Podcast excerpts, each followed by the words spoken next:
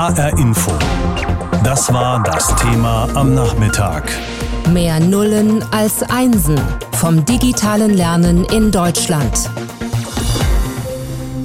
Am digitalen Lernen ist natürlich auch der Verband der Digitalwirtschaft in Deutschland, Bitkom, sehr interessiert, denn in der Digitalwirtschaft, da werden Technologien und Produkte entwickelt, die dann für die Digitalisierung der Schulen gebraucht werden.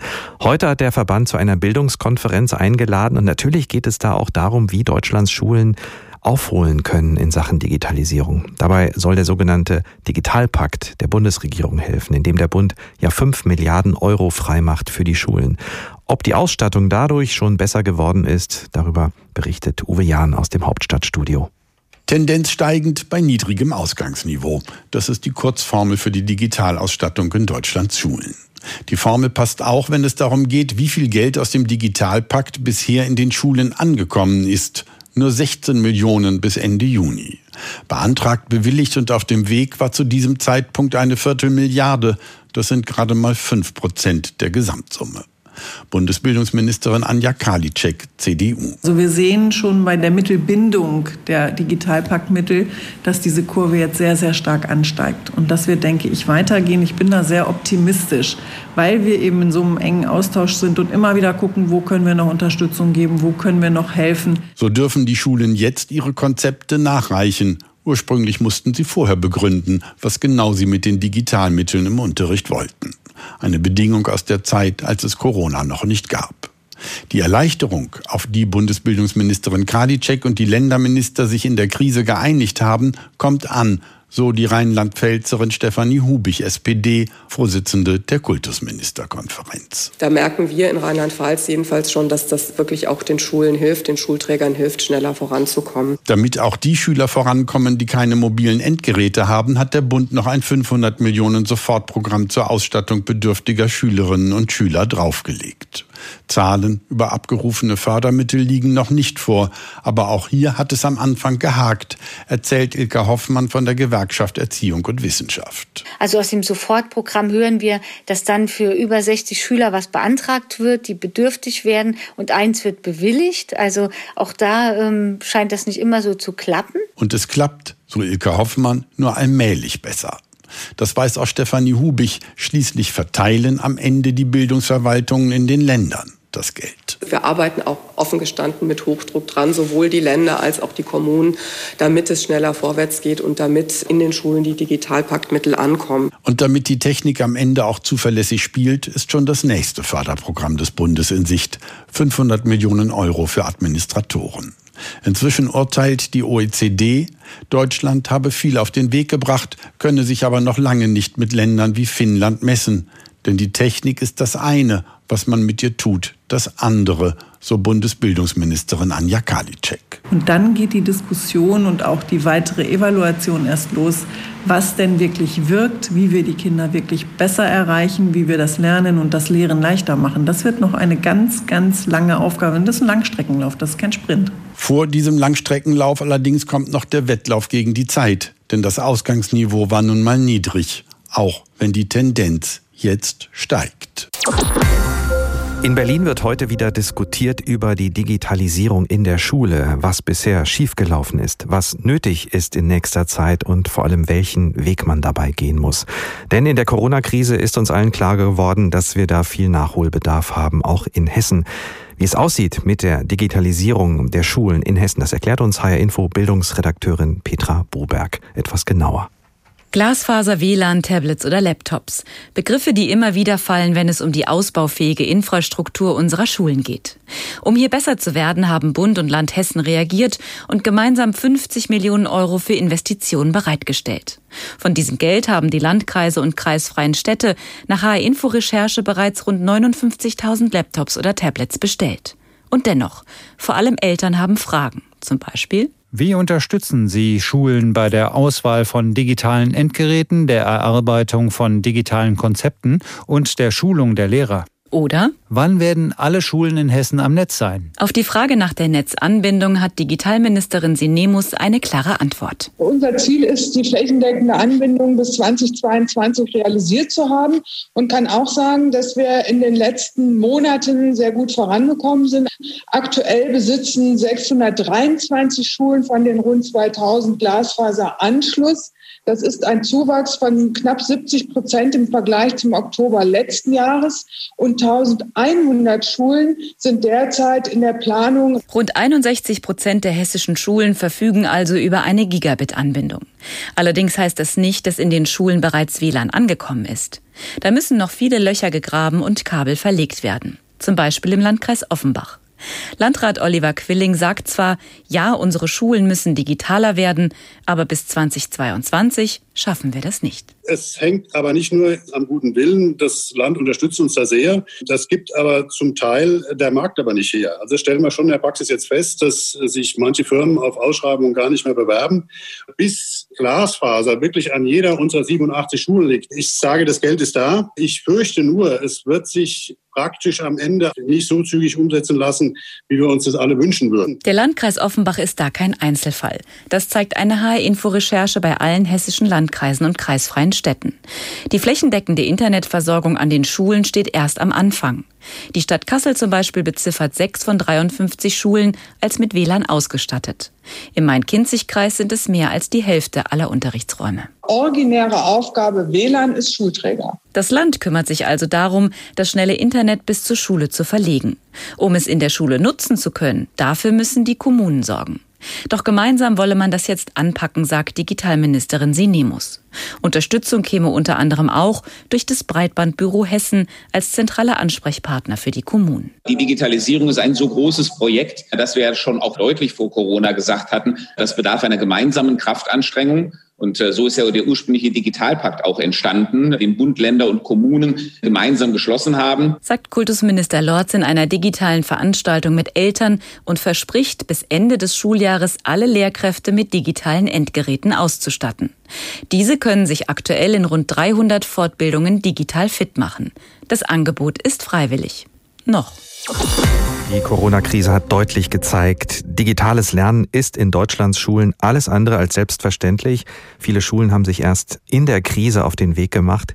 Die Gründe kennen wir mittlerweile. Fehlende Infrastruktur wie WLAN, zu wenige Geräte, also zum Beispiel Laptops für Schülerinnen, für Lehrende. Eltern schulpflichtiger Kinder haben das in diesem Frühjahr und im Sommer zu spüren bekommen, deutschlandweit, aber natürlich auch bei uns in Hessen. Und das soll jetzt alles besser werden, so schnell wie möglich. Ich habe darüber gesprochen mit Christina Sinemus. Sie ist die hessische Staatsministerin für digitale Strategie und Entwicklung. Seit Mitte Juli sind über 60 Prozent der Schulen mit Gigabit versorgt, das heißt mit sehr guten Internetverbindungen. Bei einem weiteren guten Drittel ist der Anschluss zumindest in Planung. Sind Sie damit zufrieden? Ich bin damit zufrieden, dass wir es geschafft haben, im Vergleich zum Oktober 2019 einen Zuwachs von 38 Prozent im Bereich Glasfaser zu erreichen. Und ich bin auch zufrieden damit, dass wir zwischen Oktober 2019 und heute die Gigabit-Versorgung, das heißt Gigabit-anfähige Anschlüsse in den Schulen verdoppelt zu haben. Ich möchte da in die Zukunft gucken und unser ganz ausdrückliches Ziel dass wir gesagt haben, bis 2022 sollen alle Schulen gigabitfähig sein. Bleiben wir aber bei diesem Punkt, Frau Sinemus. Gigabit vor der Schule, das ist ja das eine. Das bedeutet aber noch nicht unbedingt auch WLAN in der Schule. Dafür sind die Kommunen dann verantwortlich und die sagen, nach unseren Recherchen in HR Info, wir schaffen das nicht bis 2022. Wie können und wollen Sie das denn als Ministerin unterstützen? Naja, also ich sag mal, wir sind ja als Digitalministeriumsbereich tatsächlich zuständig für die Anbindung. Das heißt, wir sind diejenigen, die die Gigabit-Strategie vorgeben und auch sehen, dass wir hier die Gelder resortieren und auch umsetzen. Dafür sind bei uns 270 Millionen in der gesamten Legislatur resortiert. Das ist eine Menge Geld. Und natürlich möchten wir auch, dass WLAN hier schnellstmöglich, bestmöglich auf den Weg gebracht wird. Nur wir stellen die Gelder zur Verfügung, aber abgerufen werden müssen sie von den Schulträgern. Das heißt, so, die Schulträger sind schuld, dass es mit dem WLAN in der Schule nicht so gut nein, funktioniert? Nein, nein, von Schuld will ich da jetzt überhaupt nicht sprechen. Ich finde, da sollte man auch ein bisschen vorsichtig sein, dem einen oder anderen irgendwelche Schuldzuweisungen zu machen. Ich glaube, dass wir alle alle, und da spreche ich wirklich von all denen, die dafür zuständig sind, die digitalen Schulen möglich zu machen, hier das als großes Gemeinschaftsprojekt begreifen. Und hier arbeiten wir Hand in Hand. Da gehören die Kommunen dazu, respektive Schulträger. Da gehört das Land dazu. Da gehört der Kollege Kultusminister dazu, dass wir schnellstmöglich vorankommen. Da gehört aber auch genauso die Schulen zu, die Eltern zu, die Schüler dazu. Also man muss das schon mal als Gesamtprojekt sehen. Und insofern will ich da überhaupt keine Schuldzuweisung machen. Im Gegenteil. Wir sagen an den Stellen, wo die kommunalen Schulträger Probleme haben mit der Antragstellung oder nicht so genau wissen, wie sie da rankommen sollen, nämlich die Gelder müssen schlechtweg von den Schulträgern abgerufen werden. Sie müssen aber auch ihre Hausaufgaben machen und müssen die Anträge schreiben. Auf Sie stehen jedenfalls bereit mit der Unterstützung durch das Ministerium. Die Frage ist aber doch auch schlicht, reicht die bisherige Anstrengung oder muss das alles nicht eigentlich viel schneller gehen? Woran hängt's? Wir haben ja nicht erst seit dem Frühjahr das Problem mit dem digitalen Lernen an den Schulen. Das haben wir im Grunde genommen ja schon seit Jahren gewusst. Uns eint, dass wir beide, nicht nur wir beide, sondern ich glaube auch all die, die hier zuhören, ob es Schüler, Eltern, Schulträger oder auch der, mein Kollege Kultus und alle anderen Landesregierungsmitglieder sind, dass wir ungeduldig sind und an vielen Stellen nicht verstehen, warum es nicht schneller gehen kann mit dem digitalen Infrastrukturausbau. Aber die Kapazitäten sind nicht überall zum Ausbau sofort verfügbar. Das ist das eine. Und das Zweite ist, dass von einer Beantragung bis hin zu einer Umsetzung auch noch eine Bauphase da ist. Und diese Bauphase kostet einfach Zeit und Kapazität. Insofern sage ich, dass wir unsere Bemühungen schon schnellstmöglich vorantreiben. Auch das Thema IT-Experten brauchen wir, um nachher eine Umsetzung hinzukriegen. Und für Hessen kann ich mal eins sagen. Wir haben viele der Aktivitäten, die wir eigentlich für 2021 geplant haben, wie zum Beispiel die Anschlussfähigkeit an die Schulcloud, um ein Jahr vorgezogen. Und das ist schon eine Anstrengung.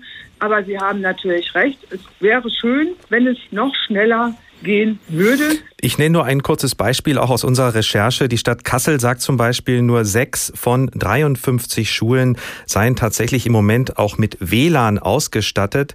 Auch in manchen Landkreisen kann es möglicherweise noch viel länger dauern als 2020. Wir haben Informationen darüber, dass es auch bis 2025 dauern kann. Verlieren wir da nicht fast eine ganze Generation von Schülerinnen und Schülern? Äh, das muss doch irgendwie aufgefangen werden. Also wir arbeiten hart daran und ich sage Ihnen eins, auch wenn ich die Zuständigkeit für WLAN bei den Schulträgern ist, steuere ich da kein Gespräch und gehe zu den Schulträgern und sage ihnen nochmal, das Geld ist da, es ist jetzt auch eure Verantwortung, das abzurufen. Ich äh, gehe in die Schulen, ich spreche mit den Schulträgern, ich gehe auch in die Kommunen und ich habe genau letzte Woche Montag im Übrigen genau zu diesem Thema in Waldeck-Frankenberg ein Gespräch geführt und habe nochmal die Wege deutlich gemacht, wie sie schnellstmöglich, bestmöglich an die Gelder kommen können. Wann sind Sie zufrieden, Frau Sinemus? Wann sagen Sie, okay, wir haben es geschafft? Ich bin zufrieden, wenn wir das, was wir in unserer Gigabit-Strategie auch formuliert haben, nämlich in 2022 alle Schulen an den Gigabit angeschlossen zu haben, wenn wir dieses Ziel auch erreichen und wenn wir dieses Ziel erreichen, gemeinsam und im guten Miteinander in der Kooperation mit den Schulträgern. Digitaler Unterricht ist in Deutschlands Schulen alles andere als selbstverständlich. Das haben wir in der Zeit der Schulschließungen besonders deutlich erfahren. Die meisten Schulen waren nicht vorbereitet. Viele Lehrerinnen und Lehrer mussten Neuland betreten.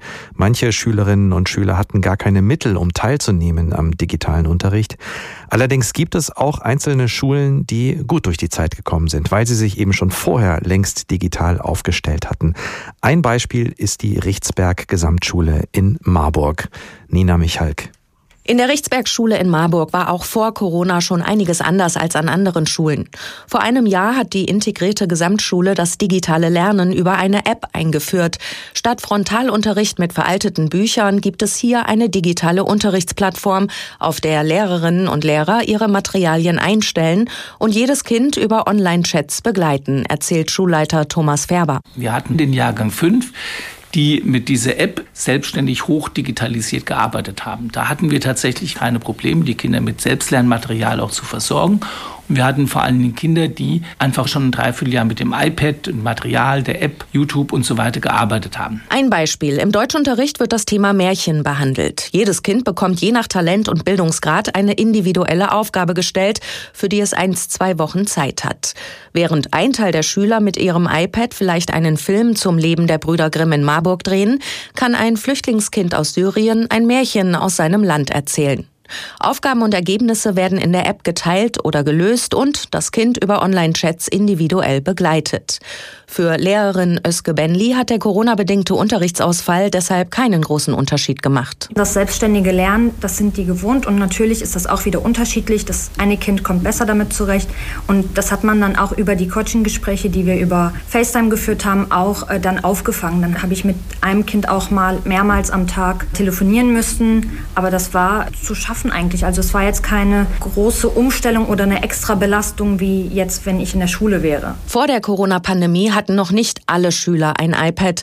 Neben der voll ausgestatteten fünften hatten nur die Klassen 9 und 10 schon ihr digitales Lerngerät, aber noch keinen App-Unterricht, erzählt Schulleiter Färber. Das heißt, da waren wir nicht besser oder schlechter als andere Schulen. Wir haben PDFs verschickt, die Kinder haben daran gearbeitet die sind begleitet worden und äh, haben das dann wieder zurückgeschickt, es wurde korrigiert. Trotzdem hat die Schule nach eigenen Angaben 98 Prozent der Schüler im Unterricht zu Hause erreicht. Denn digitales Lernen ist hier eben kein Fremdwort. Jetzt nach Corona hat die Richtsberg Schule Gas gegeben. Der benötigte WLAN-Anschluss steht. Die 60 Lehrkräfte sowie alle 640 Schülerinnen und Schüler haben ihr eigenes iPad. Eltern haben dafür eine 0% Finanzierung bekommen. Familien, die auch das nicht bezahlen können, werden von der Stadt Marburg und dem Kreis Preis unterstützt. Und diese Erfahrung haben wir dazu geführt, dass wir im eigenen Haus gemerkt haben, wie toll und fluffig das mit dieser App funktioniert hat und da in diese Richtung gehen wir jetzt weiter. Die Lern-App, die von einem jungen Start-up-Unternehmen aus Köln entwickelt wurde, wird nun auf die Bedürfnisse der Schule ausgerichtet. Rund 50.000 Euro kostet das. Aber die Richtsberg-Schule hofft, dass sich bald andere Träger beteiligen. Dazu werden gerade alle weiteren Lehrer mit Hochdruck auf das digitale Unterrichten geschult. Christina McCoy nimmt gerade an der Weiterbildung teil und freut sich. Das macht total viel Spaß im Unterricht. Also es beflügelt die Schüler, es beflügelt auch mich, weil es einfach neue Möglichkeiten bietet. Und also die Kinder haben Lust gerade, glaube ich, in die Schule zu kommen und ich habe Lust, mich vorzubereiten. HR Info. Das Thema. Wer es hört, hat mehr zu sagen.